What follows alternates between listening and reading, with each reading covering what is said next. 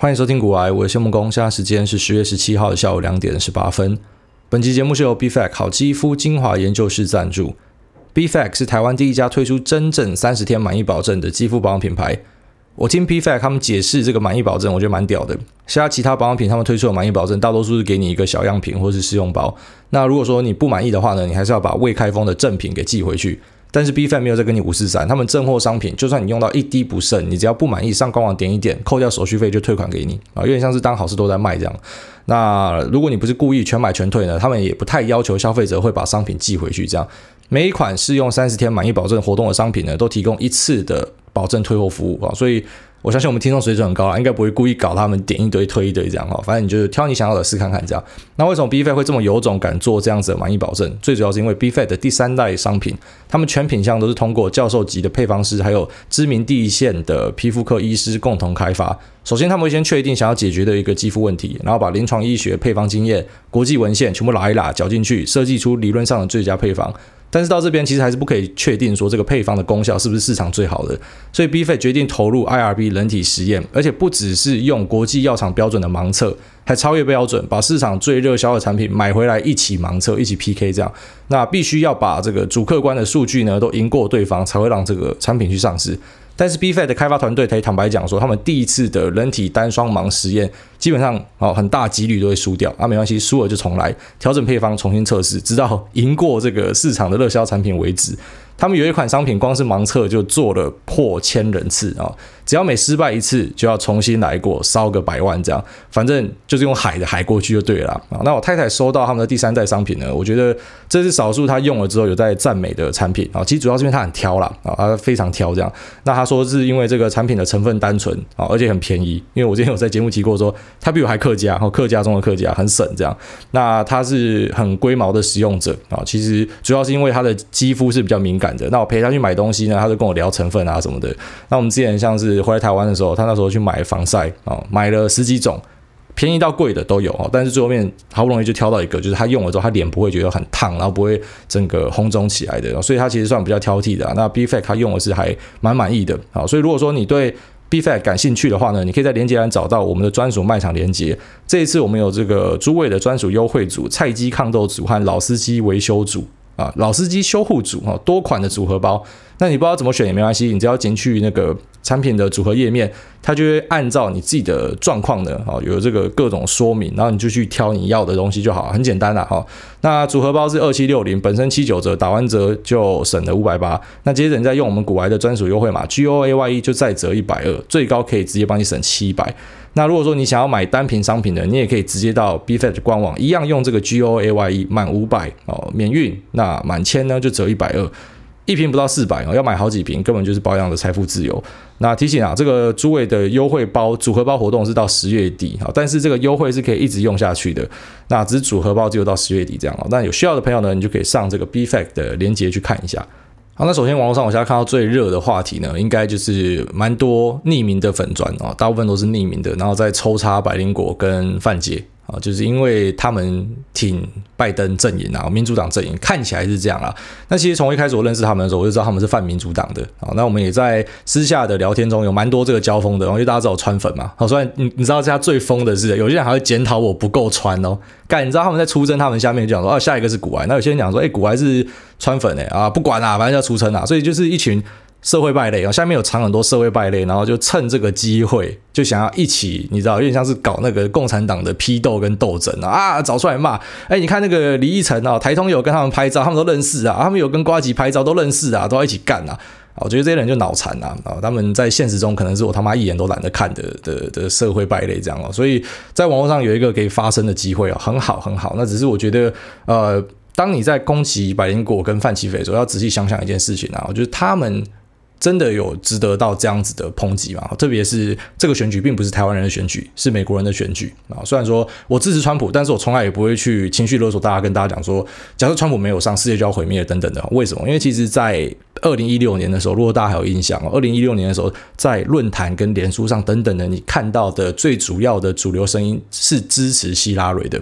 那时候最主要的主流声音是支持希拉蕊，那时候川粉干超少的啦。你现在回测也 OK 啦，然后你就回去看二零一六年的文章就好了。那只是大家都没有想到哦，川普上来之后，surprise motherfucker，然后本来大家觉得川普上来就是商人个性啊，他就把台湾卖掉啊等等的啊。可是川普上来之后呢，他成为我觉得历届的总统之中最挺台湾的啊。那说他最挺台湾，其实我觉得也有点相怨啊。其实不应该这样讲，应该说他是要守护他的 America First，就他的政见，他有落实他的政见，他让美国有钱，他让制造回流，他让美国再次成为霸权，他要去。挣脱掉一些束缚掉美国的东西啊，包含说啊各个国际组织或是一些环保的团体啊，他们希望美国可以控制碳排等等的。可是美国其实在很多的组织上面，他们是花最多钱的，但是它的碳排，假设按比例来算哦，它花钱的比例又不等于它碳排的比例，所以其实美国有点像在 carry 很多呃，就是世界组织啊，就是以美国为首。但当然他们也是英雄主义嘛，好像比尔盖茨等等就觉得哦这很合理啊，本来就是要这样子。那可是，在川普的角度呢，他就是有点像是好把这个商人的个性给运用进来，就是他要找出一个对美国最好的条件。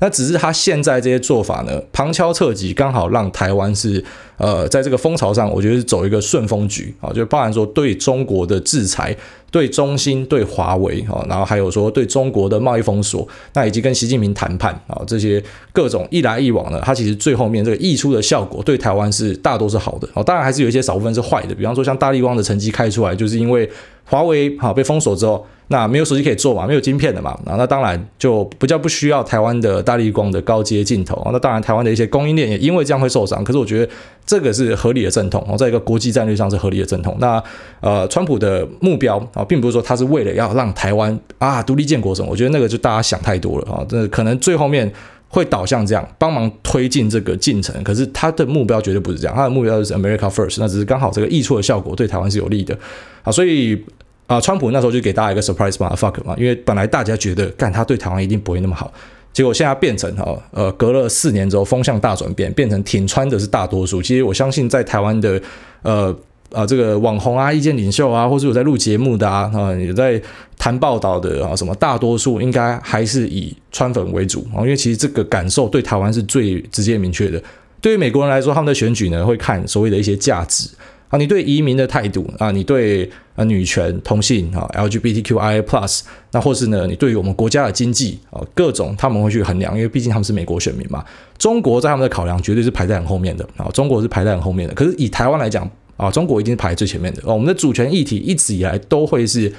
选战的主轴，所以说，当然你站在台湾的角度来看呢，那支持川普就是一个很合理的事情啊，非常非常合理的事情。所以，呃，我觉得你知道，到最后这还是要交给美国人去选呐，所以台湾人不要太疯，因为你们这样去，呃，很多去攻击，像我我这样讲，这个声音传不出去，为什么？因为我相信我们的听众多半是比较理智的啦，也不是说那些人不理智，他说，你们说我们不理智来出征你这样啊，我就只是觉得说。你你知道，如果你看懂这个局势，你就会知道说，本来二零一六年大家也觉得川普一定是不好的哈、啊，就是主流声音是这样嘛。那现在就整个反过来了。那你也不知道，比方说拜登上任啊，因为其实我觉得我的观察是，美国的朝野共识就是会反中啊。虽然说可能我相信川普的力道会比较大。可是拜登上，你说他要去马上去舔中，我觉得不太对啊，我觉得不太对，我觉得不会是这样的发展。但是大家都可以有自己的想法嘛，好，到底为什么要用这种攻击、辱骂的方式？那我刚刚看凯利的贴文，凯利贴文讲说。啊，他们的听众有要去说明一些明明就是被恶意解读的东西，可是都被人家删文啊，所以我觉得这就变成有点在带风向，我不喜欢这样的东西。好，那我觉得大家理性一点，好，反正我们就一起看选举选出来啊，到底是谁赢？那谁赢之后，好，做投资的调整投资啊，搞政治的去调整你的政治策略布局嘛。但是我们台湾人都没有投票权呐，所以我觉得没有必要因为这个事情搞到大家互相相杀到这种程度，因为我觉得。大家应该也没有那个自信去讲说，比方说川普第二任啊，他对华为的力道会在更加加大。我觉得你知道，其实如果说你。不是只是单纯一个政治脑，哦，你有在跟这个经济议题的话，你就会发现，比方说像最近华为的，呃，就获得这个 AMD 跟 Intel 的重新再出货，变台积电等于间接的可以重新再供货，虽然目前只有在 CPU 的部分呐，那只是目前的五 G 大战已经彻底的打响，然后苹果已经开始推出了这个五 G 手机，那本来很多在怀疑五 G 风潮的人，我觉得到现在你们该醒了啊，到现在来说五 G 是假的，五 G 是啊在炒作的哈，我觉得。啊，要么你没有进市场，要么你就是注定当个赔钱货，就是 lag 到爆掉嘛，你就整个 lag 到爆掉。那当呃美美国的这个阵营呢，他们重新的站稳之后啊，你很难保证说包含说川普会不会就是对华为啊就不会杀到底了？因为对他来说，其实最大的美国利益并不是把中国给毁灭啊，那是站在台湾人的角度，你会这样看事情？你觉得干最大的利益就是中国赶快共产党解散，变成民主政权是对我们最好的嘛？可是问题是在美国的利益上，我觉得哈，他们当然是想要推动改革开放，这是一部分。可是其实最大的利益呢，就是你中国人继续帮我们生产哦，美国人不要生产的东西，然后呢啊，中国人的内需市场可以继续的来灌溉我们美国人的市场，好，这是他们最大的利益啊。所以我不觉得啊，你要讲说啊，川普啊，不是说说拜登上任一定会舔共，我觉得不一定。然后你说川普一定会打共打到底啊，我也觉得也不一定。啊，到底谁有把握把话说这么死？二零一六把话说死了，那现在嘞啊，所以我觉得大家放宽心呐，好，不要想太多，那就静观其变，把它当成一场戏来看嘛，我觉得蛮好玩的。那接下来我们就来聊 Hunter Biden 最近在媒体上沸沸扬扬的事情。虽然这个，其实你现在就看到美国的媒体也有平行时空哦，不是只有你台湾有啦，美国也有啦，在 Fox News 大篇幅的在讲这个东西啊。你上 Fox News 的官网，那头条，然后跟前面要排行的几个，全部都在讲拜登跟他儿子通乌的事情。那但是呢，如果你今天上 CNN，你会发现干。完全不见啊！我那时候看的时候完全不见，连续看两天都不见。那到现在我是还没有再去看第三天到底状况是怎么样啊？反正就是媒体选择性报道，大概状况是这样。那其实这件事情在之前就烧过一次了，因为川普呢年初的时候被弹劾，就在讲这件事情。因为川普去要求乌克兰的总统泽伦斯基，然后去调查拜登跟他的儿子。到底有没有在搞什么弊案啊？那也因为这样子，他就被众议院啊就去弹劾他。那两项罪名哦，两项罪名最后面是无罪。那他也是美国的第三个总统被弹劾的啊。所以那时候本来大家以为说，看川普会不会弹劾掉，很紧张很抖这样啊。不过最后面川普是无罪啊。那也因为他无罪呢，那时候大家都觉得说，哇，这个事情对川普一定是一个大加分啊等等的。但其实最后面你会发现在支持者的心中，其实相信这件事有的，跟相信这件事情没有的，就完全就散成是两派啊。那这次会主要再烧起来呢？是因为拜登的儿子啊，他去送修电脑，然后资料流出，看有没有超熟悉的啊？以后干我跟你讲，手机跟电脑坏掉哈，物理摧毁，自己把它砸烂，放在家里就好，就不要拿去什么送修，因为那里面有太多的资料了。你知道现在的我们的这些电子产品里面都有太多啊，你私人的东西。那这个如果有朝一日你变红了，或者说呃，其实也不一定你要红或不红，但是人家可能就去看你的东西，就会去。去做一堆有的没有的，所以其实啊，如果你懂电脑的，可能送修前就自己先拆硬碟等等，这可能是你要比较注意的啦。啊，那 Hunter Biden 被流出的东西呢，就包含一些啊，就是比较胭脂帅啊，就躺在浴缸里面抽烟呐，然后还有一些啊没有穿衣服的照片啊，就是比较。目前有公布出来的就是一些比较露骨的照片，但是我觉得那个尺度也没有真的到非常严重。那反而是被公布出来的 email，然后这 email 就有点像是坐实了川普阵营一直以来的指控啊，就是这两父子呢就是买办仔啊，他们就是借由呃。拜登还是副总统的时候，因为那时候奥巴马派他去乌克兰嘛，所以他就从中获利哦，担任能源公司的董事，帮忙乔事情等等的。那在川普这边的故事呢，就说，好，拜登还有亲自飞去乌克兰施压，因为那时候有一个检察官要来调查事情，好，那只是。拜登不想要，不想要这个检察官调查出事情，所以就跟乌克兰的当局讲说，如果你不把这个检察官给 fire 掉的话，我就要断你的啊财路跟金援，这样我就要断你的援助。那只是在拜登这边就反过来啊，拜登这边的故事就变成说，我飞去呢是因为这个检察官调查不力啊，他没有很认真的调查，所以我就去警告他们说，你不把他 fire 掉的话，那我就要断你的金援跟援助啊。所以其实变成各说各话，然后变成各说各话。但是我很坚持的一点是。不管是不是各说各话，你都不应该去封锁讯息啊！你不应该讲说，因为像拜登这个流出是。呃，有一个叫做 New York Post，好，那它是一个算是小报啦。那小报爆出来的东西，所以就有些人会讲说，小报爆出来的东西，这个就是八卦报纸啊，不要看啊。可是我觉得，你知道，其实纵观全球的政治，就连台湾也是有很多的料哦，都是从这些小报爆出来的。所以你不可以因人废言啊。就是说，他们虽然他们平常的生活是在讲八卦，在聊有的没有的，可是有时候是这样。虽然这样讲有一点阴谋论的成分啊，我不太喜欢阴谋论，可是呃，主流媒体他们是真的有这个力道。因为你现在就看到了嘛，CNN 可以完全不报这件事情，那 Fox 就可以大力的去报这件事情，所以主流媒体它确实是可以去控制他们要写什么的。好，那所以有时候呢，如果说对他们支持的人，或者说背后的金主不利，那他可能就可以选择不要去报这个东西。那 New York Post 把这个东西报出来呢，你不能因为说啊它是小报纸就不看它。我觉得这个东西是应该要被公开的。那公开之后，当然就是两边进来论战嘛，哦，你们就进来吵看看嘛。那吵一吵，呃，选民自己就有一个定见哦。那当然铁粉还是。不会管这些杂音啊，但是比较偏中间摇摆派的人，那可能就会因为这样子去左右一个选情，所以我觉得这个东西是应该被爆出来的。可是现在问题好玩是在说，像是 Twitter 跟 Facebook。那他们都是用他们自己的审查方式，让这个新闻没有办法曝光给大众。Facebook 的做法就是去调降你的演算法。那 Twitter 呢？啊，这个 Jack Dorsey 他的做法更狠，他的更狠的做法是，他不让这个新闻，你要转贴这个新闻，你根本就贴不上去 Twitter。啊，其实有很多台湾人也去测试过，你根本没有办法去贴这个新闻。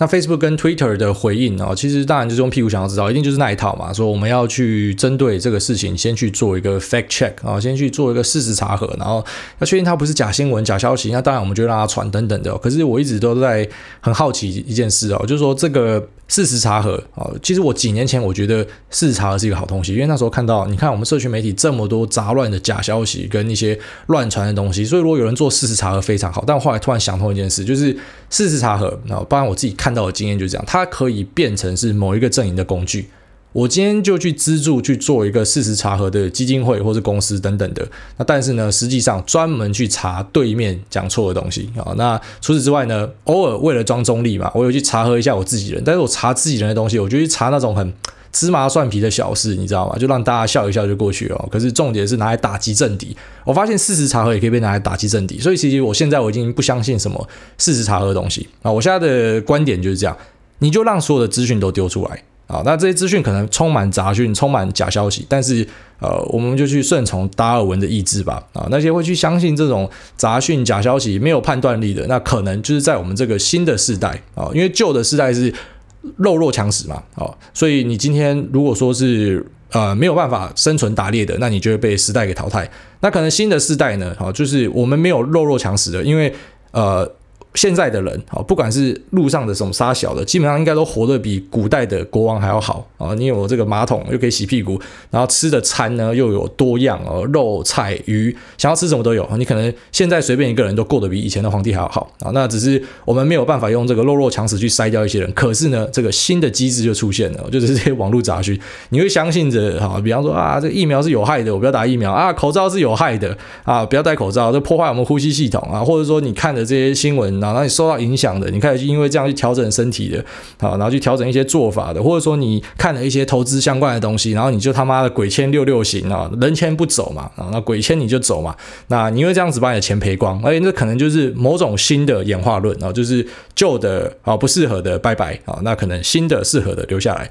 那 Jack Dorsey 跟呃 Facebook 跟 Mark Zuckerberg 这样的审查呢，我个人是非常非常不可以认同的哦。我觉得这个新闻就应该流出来，让大家去做一个判断哦。没有理由是由你来带大家判断。那所以他们现在帮他们自己赢得了一个听证会哦，恭喜发大财，要被抓去说明了。那只是当然有些人就会好奇说，哎，对他们股价会造成影响？我个人觉得不太会。如果说今天是反过来的话，那我觉得剧本就会不一样啊，因为你知道，其实在美国，在挺民主党的大多数，然后这些艺人啊、NBA 的球星啊，或者演艺圈的人，然后他们基本上都是挺民主党的啦。就像你看到 Dwayne Johnson 嘛，然后那个巨石强森，他也是跑出来挺呃拜登跟哈里斯嘛。所以其实呃，我觉得在美国是这样，挺民主党看起来是比较漂亮的啊。所以如果你今天 Facebook 跟 Twitter 你们敢去帮川普去做审查的话呢，到时候会发生的事情会变怎样？会变成。这个审查一做下去，马上你就看到艺人、球星全部跳出来说要去抵制 Facebook，说要抵制 Twitter，然后呢，跟着厂商就会接着啊搭这个政治正确的风潮，就讲说，哎，那我们就一起来啊，一起来抵制，我来抽广告啊，真的会抽广告哦，就像前阵子疫情已经帮我们演示过一次了，好，那时候因为 BLM 跟社群媒体有一些冲突。那所以呢，啊，就决定要抽广告。但是那时候我在国外也有跟大家分析这件事啊，我觉得这就是一个套路啦。因为他其实本来因为疫情，他就要减低这广告的开支嘛。那但是因为这样可以赚一个名声，那干嘛？不因为这样赚一个名声，可是最后面他们还是得回来。为什么？因为脸书它就是帮你把用户都聚集起来，用超赞的演算法。那你同样一样一笔一百万，你去路上发传单，跟你在脸书上面丢广告，干那个效率是他妈天差地远。你根本找不到第二个像脸书这样可以丢广告的地方哦，很难啦。脸书、Google 这样，所以所以说最后面一定会回来，而且是因为短线上啊，反正各取各的利益嘛。这些抗争者呢啊，他们就是很高兴。那厂商呢，因为去这站在这抗争者这边啊，跟着去把啊，包含说这个 App 的 logo 给改掉，改成黑白的杀小的，然后一起做一些抵制，然后大家一起捞一波嘛。可是到最后你发现最后面啊，大家还是会回来继续用啊。所以如果今天是反过来，他如果是帮川普做审查的话，我觉得可能我们就可以看看看到一个呃还不错的 dip 啊，那这个 dip 可能就是一个很好的介入机会。但是反过来帮民主党做审查的话呢，我倒是觉得就不会了啊，就不会对这两家公司在舆论上，或是说会不会遇到抵制这些，我觉得就不会有这样子的状况啊。所以就是一个很明显的双重标准啊。但是现在这个世道不就这样吗？哦，那前阵子差不多六月的时候嘛，那脸书不是就说啊，被内部员工也唾弃啊，那被外面的大企业也唾弃啊，因为在这个仇恨言论的审查上不利啊，等等的，反正真的是这样了。反正对自己有利的时候，哎，就是一套话啊；对自己不利的时候，就是另外一套话。那我觉得这就是这个世道目前运行的标准啊。那只是。当然，你可以选择跟这些人去吵，去搞到自己很生气或杀小的。那但是你也可以选择，站在一个比较局外的角度。就像我算被 Spotify 阴到啊，那我反正我就最多就不加码你了嘛。那我也懒得去每天 po 文去骂说，哎，你们怎么可以这样？怎么可以被员工绑架？好，我在我脸书上有写，但是在。Podcast 上好像没有跟大家更新这个，我最后面讲一下。反正就是说，呃，Joe Rogan 最后面自己有在节目里面，十月初的节目有跟大家说，其实他并没有收到任何啊，Spotify 这一边有去讲说，哎，你要去控制你的节目啊，你要去怎么样啊？有些东西可以讲，有些东西不能讲。是完全没有的啊！那为什么大家会看到这么多新闻呢？很简单嘛，就是因为 Spotify 内部有会议，那有会议呢，里面的员工啊就会把这些消息给传出去。那在 Joe Rogan 角度呢，他觉得说，嗯，因为你们这些员工啊，年轻人嘛，那当然你会对于一些议题有一些想法啊，You get woke，你你现在觉醒了，其 实国外也有觉醒青年这个说法啊，你觉醒了嘛，所以你开始对很多议题有兴趣。哎，我了解，我了解啊，那也没关系啦啊。所以这些觉醒的人呢，可能就会出来去检讨公司，说，哎，你怎么可以让这个啊？他写了一些让我觉得不舒服的东西，为什么可以出来？那我觉得是因为年轻人就太浅了哦。现在是要战年轻人吗？啊，也不是，就是说很多年轻人，因为他们可能刚从啊学校出来了，所以他其实不太知道这个社会的运作是很复杂的哦。不是说一句话讲完就好了，因为最后面就变成何不食肉糜这种感觉。哎，你你你没有饭吃，干嘛不要吃肉？好像那个瑞典的气候少女，哎，大家都要做绿能，可是问题是。啊，你没有钱的国家，你要教他们怎么做绿能啊？你要你要怎么跟他们讲说，你要继续拥抱贫穷三十年、五十年、一百年？大家都想跟瑞典一样有钱啊，所以你你要怎么样去要求别人啊？那当然，像这些企业的员工，那他们也很多就站在这种所谓的啊政治正确的风潮上，所以他们就会去做很多审查的行为。但其实这个东西从二零一六年一路玩到现在，我之前讲过，这个政治审查呢，好政治正确呢，其实在二零一六年对川普的选情有非常大的帮助，因为大家觉得这个东西很腻很烦啊。我在网络上要注意我讲了什么东西，因为得罪多少人，又要被出征的，我就很烦嘛。那这个东西一路烧到现在，其实当然哦，看懂的人就越来越多了，但是还是会有这种源源不绝的年轻人刚出来哦，这种年轻人很多，他们就接受这样的价值，他们就觉得说，对这个社会呢，就是应该要平权哦，这个世界就应该是一个家庭哦，那那个地球呢就应该是非常美好的，我们的全力推绿能啊，其他东西都不要了啊，最好都不要发展。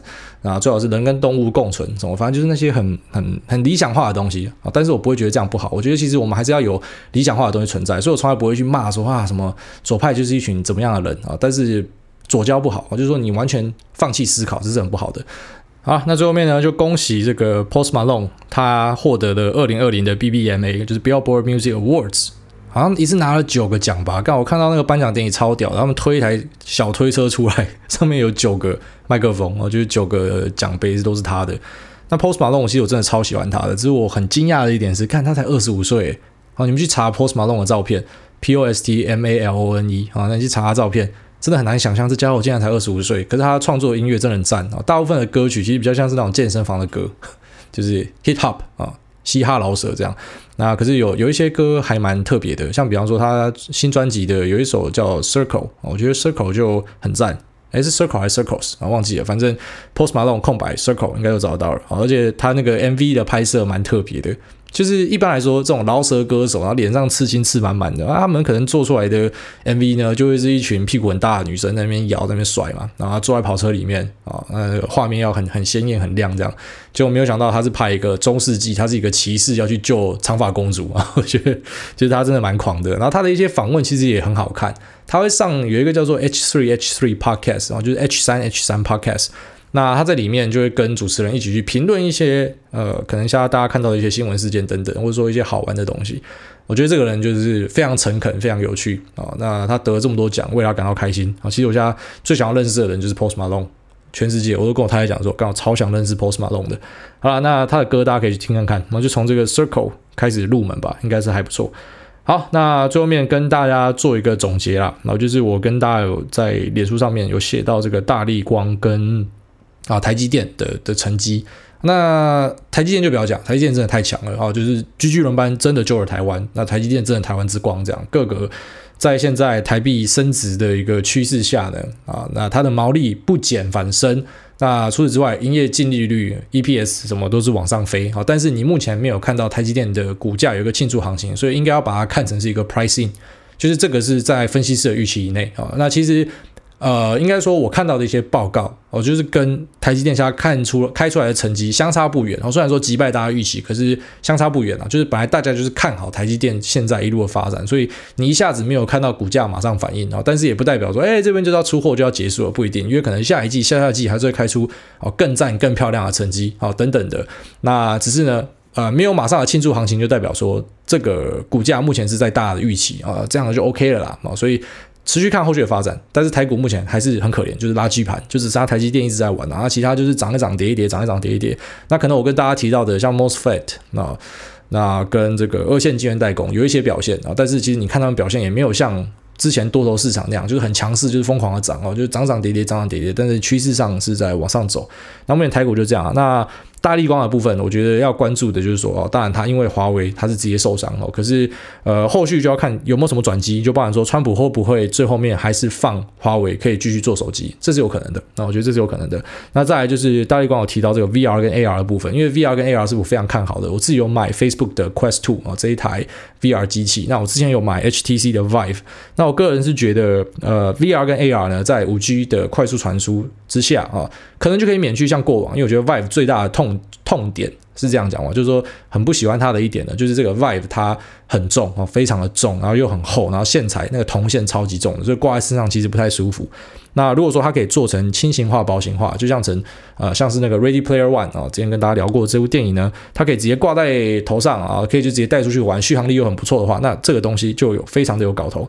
所以我很看好在五 G 之下的 VR 跟 AR 的发展应该会加速。只是目前从大立光的呃的法说会呢，你可以看出。呃，老板的说法是说，好，目前这个进展是没有那么快，但是也有可能是因为单没有下给大力光，哦，不过大力光是全球的一个指标啦，好，镜头的一个指标厂，所以呃，相信他的说法还是有一些可以看的东西啊。那他主要就是说，VR 跟 AR 呢，他们还是以玻璃镜片为主，而不是像手机镜头是以塑胶镜片为主啊。但是对他们来说，开发玻璃镜片其实也没有特别困难，而且其实这个标准会比手机镜头的镜片还要来的呃。低哈，就是比较容易去做这样的东西，但是目前有看到客户要叫他们去研发这样的东西，可是并没有大量的拉货啊。那所以我预期的 VR 跟 AR 的发展，就从大立光这个说法呢，我可能会稍微去修正一下。当然我会去看更多更多厂商的说法，可是就会稍微去啊修正成可能它的发酵的时间没那么快。那没关系，等我拿到 Quest Two 哦，在群组里面已经有人拿到了，但等我拿到之后呢，就可以大概知道，哎，现在最新的 VR Goggle 已经发展到什么样的境界了。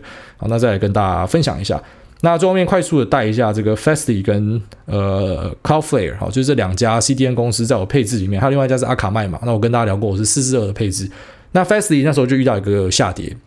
好，那这个下跌的幅度非常大。我本来账上是六十趴，现在变成十几趴。好，那当然 Net 还是继续创新高，Cloudflare 还是很强。好，可是 Fastly 下去了，这个是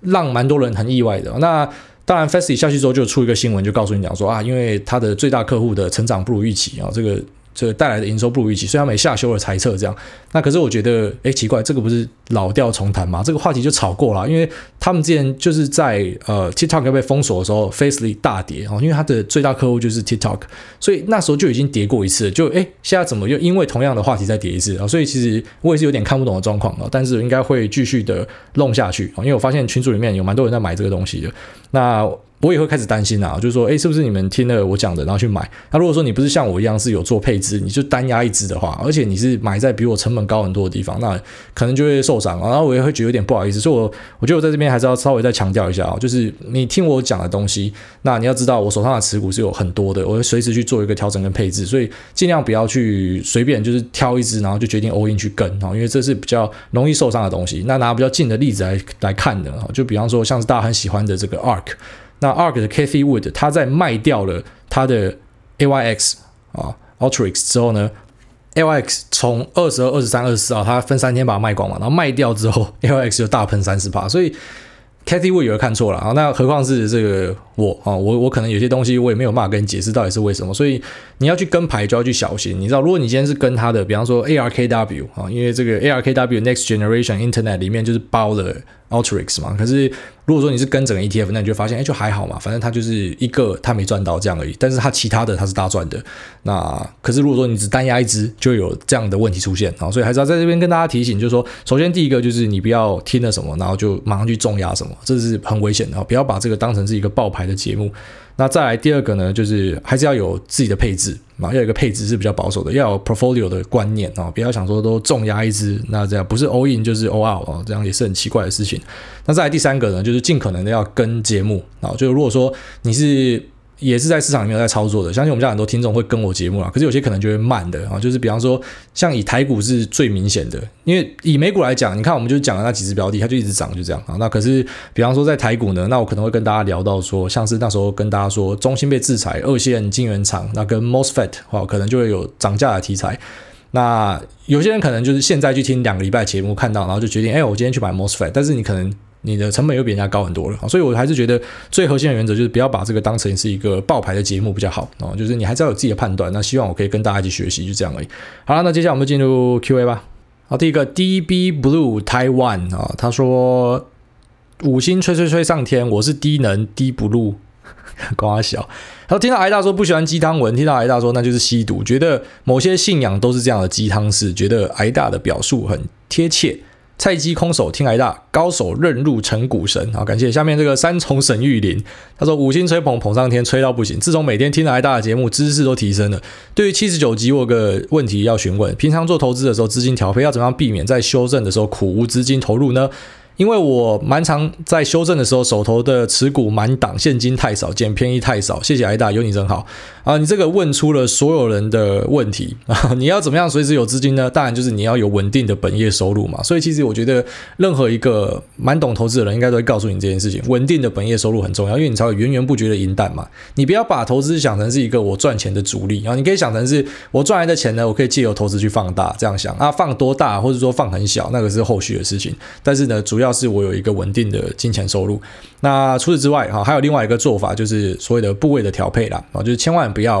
all in all out，就是你一定要分批投入，分批分散出去。虽然讲到现在已经变成好像我在讲那个法轮大法好一样，我会跟大家讲说分批投入好，大家就整天在听我讲分批投入，可你会发现就是一堆人做不到啊，所以才会每次都会有人讲说啊，我在哪里买了多少，我要怎么办？啊，就是大家就很好奇，就说，哎，那奇怪了，那你没有分批吗？好，现在开始群组里面有些人也会帮我问出这样的问题，就是说他讲说，哎，我的特斯拉套在四百八，哦，类似这样，然后。呃，三个月前，那大家就会问说，哎，奇怪了，那你你你这阵子，比方说三百的时候，你有减，那你平均下来你，你根本就是赚的啊，啊，可是就他就没有没有子弹可以打了嘛，因为他那时候看到这个市场在在飙升的时候，就觉得干不行，我现在没进去，我就错过了，我一定要赶快 all in，然后最后面就变这样嘛，所以我觉得这个是需要经验的，应该说你你追高几次，受伤过几次之后，你就会好好的学习，然后并了解到说分批投入的重要性，然后因为你要知道你自己是可能呃。会看错的，你是没有办法去掌握到市场的每一个高峰跟低谷的，这是不可能的啊！任何告诉你说可以掌握市场高峰跟低谷的，在全世界你找不到，可能在台湾的投顾界勉强。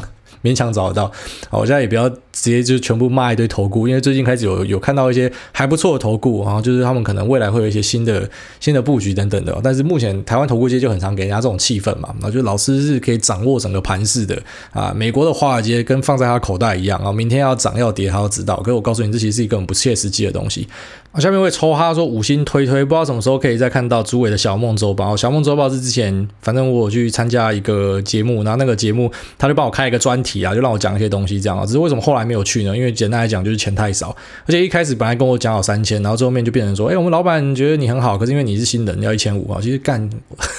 你知道为什么劳工议题会站左边的吧？啊，反正。台湾不就是很常这样嘛？然后在那边要改一千五这样，那是录一录，刚好我要回欧洲了，然后所以就觉得后来他有在说，哎，要不要再回来录？就没有兴趣了，因为真的觉得钱太少了。那也还好没有回去啦，因为那时候刚好回来生病嘛，所以就开始录 podcast。那最后面录 podcast 就开启一个新的旅程。当然，这个 podcast 的旅程可以持续多久，我也不知道。可是我这个人其实一直来都对很多东西看很淡。反正一个东西玩一玩，不想玩的，或者说玩腻了，那就换下一个嘛。哦，也没有什么东西是哦，好像不做就有点毁天灭地的，所以不要不要想太多啦。啊，那就是专心过生活，快乐过生活是最重要的。好，下面一个真的是菜鸡说五星吹吹，想请挨大说说看外汇保保险金的原理，完全不懂，网络也查不到资料，看朋友也不懂，却一直追追追，看得好可怕。简单来讲，外汇保险金呢，就是你借钱给他，让他去杠杆。然后去操作外汇啊，简单来讲就是这样。那我知道现在有很多在做外汇保险金的，就是跟你保证获利每年几趴啦，很多啦啊。那这个你自己要小心啊，自己要小心避开。好，下面这个 A 四六 B C 六 W P 八说，大业杰出校友 D Y U 大懒趴，他说玩了近十年的台股，从未成功拉弟弟一起参与这个全台最大的现金版，但弟弟因为听了股癌开始研究并投入股市，最近才开始听了几集股癌就被谢老弟吸引。但最主要吸引我的却不是投资，而是三观。从经济、政治、法律到最新一集的毒烂鸡汤文，让我好像在听自己的内心话一般，找到同文层。另外分享一下自己的心魔。由于弟弟是股癌的忠实粉丝，也曾经问我为什么不尝试玩美股。但在年初因为靠市，从未在台湾的金融市场吃瘪，而未做准备就进入了海外期、海外债的市场，跌了一大跤，断头输了六百多万，而毅然决然回来做熟悉的台湾市场。重回台股期权后，却刚好占了本次大波段的便宜。到十月刚好本金翻了四倍多，哇！到现在持股金额超过八位数，才明白每个金融市场独特的调调，不是用同一套方法、心态就能赚到钱。可能是台股的尿性比较适合我自己的烂方法，我就烂，给大家笑一下当负面题材。好，非常感谢这位大业大懒趴的的分享哦，因为我觉得这个分享非常的棒，就他讲的。这个一看就知道，真的有在市场里面的人呐，哦，就是 确实，其实很多人也会讲说，干在台股做的很顺，去美股不一定做的顺，因为调性不一样，哦，调性真的不一样。在美股的东西，我就跟大家讲过，我在美股的东西我从来没有出金过，而且很多东西我一弄弄下去就是。好几季，甚至好几年，就根本就不会去动它。可在台股其实变化很大，好，台股变化非常大。像从节目最早最早的时候，我跟大家聊 CCL，你看我现在有在聊 CCL PCB 嘛？就没有，因为那个东西已经结束了。然后后来有有跟大家聊散热，但现在也不会聊散热。然后现在最新聊到什么啊？最新可能二线金元嘛，但是二线金元我之后又不会再聊了，因为台股就是这样。你会发现台股就是一座山一座山一座山，所以其实你没有跟得很近，你没有贴市场很近，你没有了解有很多资讯，或者说你没有别人没有的资讯，这个。广义上可以讲，包含内线，或者说你研究比别人深等等的，你很难在台股淘到便宜啊。那我觉得台股是真的比较困难的一个市场，但是当然台股也是可以接纳一些，比方说像是很厉害的价值投资人，他还是可以在台股的财报里面找到很厉害的东西。所以不要讲说啊，因为台股是前跌市场，那东西反应很快，所以你看财报一定是落后指标，也不一定啊。只是我必须得说，台股的操作起来跟美股的做法会差非常多。像我美股的周期，至少是我台股的。可能有五到十倍以上，然后也就是说，可能在美股我最基本的持股都会握个三个月，可在台股呢，可能我只要握个一个月，我觉得它没有任何的变化，我觉得怀疑是不是我看错了，或者是不是我的解读有问题，我就出掉了。那为什么会有这样子？我觉得也是因为经验，然后就是因为经验，所以你会去调整你的做法。那这位大大，就是你看他在美股赔了这么多钱，然后回来台股，哎，竟然翻了这么多倍，所以很厉害啦。那我恭喜他。那只是他讲到他是去玩这个海外债跟。海外期啊，然后那债可能还好，但是期，呃，风险真的是偏大哦。那这位看起来就是他知道自己在干嘛，那只是其他人呢？呃，你看到这个故事，你千万不要晕船，说哎可以翻倍，然后赶快去。他只是分享他的想法给大家知道，但是我觉得运用在不管是呃个股或是 ETF 或是呃债等等的哈，其实真的就是台湾市场跟美国市场还是有一定的程度的差别。我就觉得硬要说最相近的，还是比方说这种权值股 ETF 哦，权值股 ETF 在台湾跟美国其实是差不多的，你就是呃分期投入，然后定期投入啊，那长期下来的报酬率其实啊、台湾五十假设你去还原加权的话，它的报酬率并没有输美。一股啊，多少？我觉得它其实也是很不错的，就是以台湾来讲，这可能是你可以直接摸到，那你又不太懂投资最好的一个呃做法就是这样，所以还是有一些差别哦，就是你不要觉得说，哎，好像一招打天下，哦，其实不太可能啊，不太可能一招打天下，因为大家不是白痴啊。好，下面这个傻傻的利友说，股票新手要请教。股癌您好，第一次听的节目就深深吸引我。刚退伍，刚接触台股三个月，想请问你每日大量阅读财经讯息，主要是从什么网站？我个人偶尔会去诚品阅读商周或是天下杂志。看天下杂志，最近我才看到那个银行家尼莫，就是一个一样在脸书开粉专，他的文章还不错。银行家尼莫就有在酸说，天下才刚吹捧完大立光，大立光就滚下山啊，因为啊多少会这样啦，就是说呃有些杂志当然他会抢得先机，但是有时候呢他会跟你报的时候就是这个公司最好的时候了，所以。我觉得我不会想讲说每一个杂志就一定反指标什么，因为我之前有跟大家聊过，其实你要成为一个指标都很困难，不管是正指标或反指标，只要你是指标，你就是个咖这样哦。所以呃，这些杂志可能会告诉你一些东西是会落后、会延迟的，但是他们永远都还是可以看的啊。为什么？因为他们会对于比方说公司，他会告诉你说，比方说大立光什么七 P、八 P、九 P 是什么啊？你可能你本来不知道，可是你看了你就知道了嘛。那或者说啊，良率是大概多少？这些你是可以看的，可是。呃，我也比较不建议你看这个东西去买卖股票啊，你可以看这个对于产业了解，然后之后呢，想到一个新的办法来去买卖股票，可是不要因为看了这个去买股票啊，这个会是比较危险的。那除此之外呢，你就多看财经新闻，我觉得看财经新闻就很不错哈。财经新闻其实真的是一个很好的获取知识的来源，但是以一个菜鸡来说，一开始会很辛苦，因为财经。呃，这些报道有时候会有错，而且错的几率其实也不低。但是如果说你是已经熟悉了之后，你自己就会去分辨啊，这个报错的我就跳过了这样。可是有些人有时候报对，有时候报错，其实本来不就这样嘛？不可能你找到一个媒体是百分之百正确，然后永远正确的，很困难啊。所以大量阅读，然后建立自己的判断模型啊，然后之后有办法有这个判读力，这就是你要去努力的方向。好，最后一位这个废物活动说吹爆。用五星帮挨大吹吹，想请问接下来十月到年底有没有推荐相关的概念股可以进场的？感谢挨大。呃，美股我跟大家讲嘛，我可能会布局串流啊，也不是可能，已经一直在进行中了。好，串流游戏。那台股呢？我觉得台股真的还在看风向啊。目前现金的水位已经拉高了。好，在前面几集就跟大家讲说，台股就是垃圾盘呐，哦，就是不是不是垃圾，就垃圾拉台积电，只剩台积电车在那，其他要涨不涨的啦。所以我觉得台股可能要等到明年第一季、第二季的时候，电子股可能才会有所表现。好，但是今年底可能就可以开始去物色一些题材了，包含说啊，比方说你可以去看说，哎，PS5。最后面销量怎么样啊？那或者是说，呃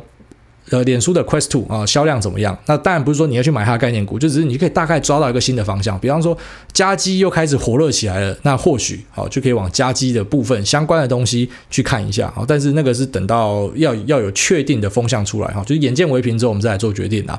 好，大概是这样哈。台股我觉得目前真的是比较。我觉得盘面上真的没有什么主流题材啊，导致因为有很多个股都在下修了，所以我知道的几个专门在搞价值投资的啊，他们现在就很认真的在翻财报，然后希望跌到便宜的价格的时候可以买进啊。但是其实我个人是不太喜欢买下跌段的，所以我宁愿等到呃趋势明朗，然后出现的，比方说台股有下一个主流题材的时候再来布局啊，就是个人的做法比较不一样。好，那今天节目就先到这边，感谢大家收听，拜。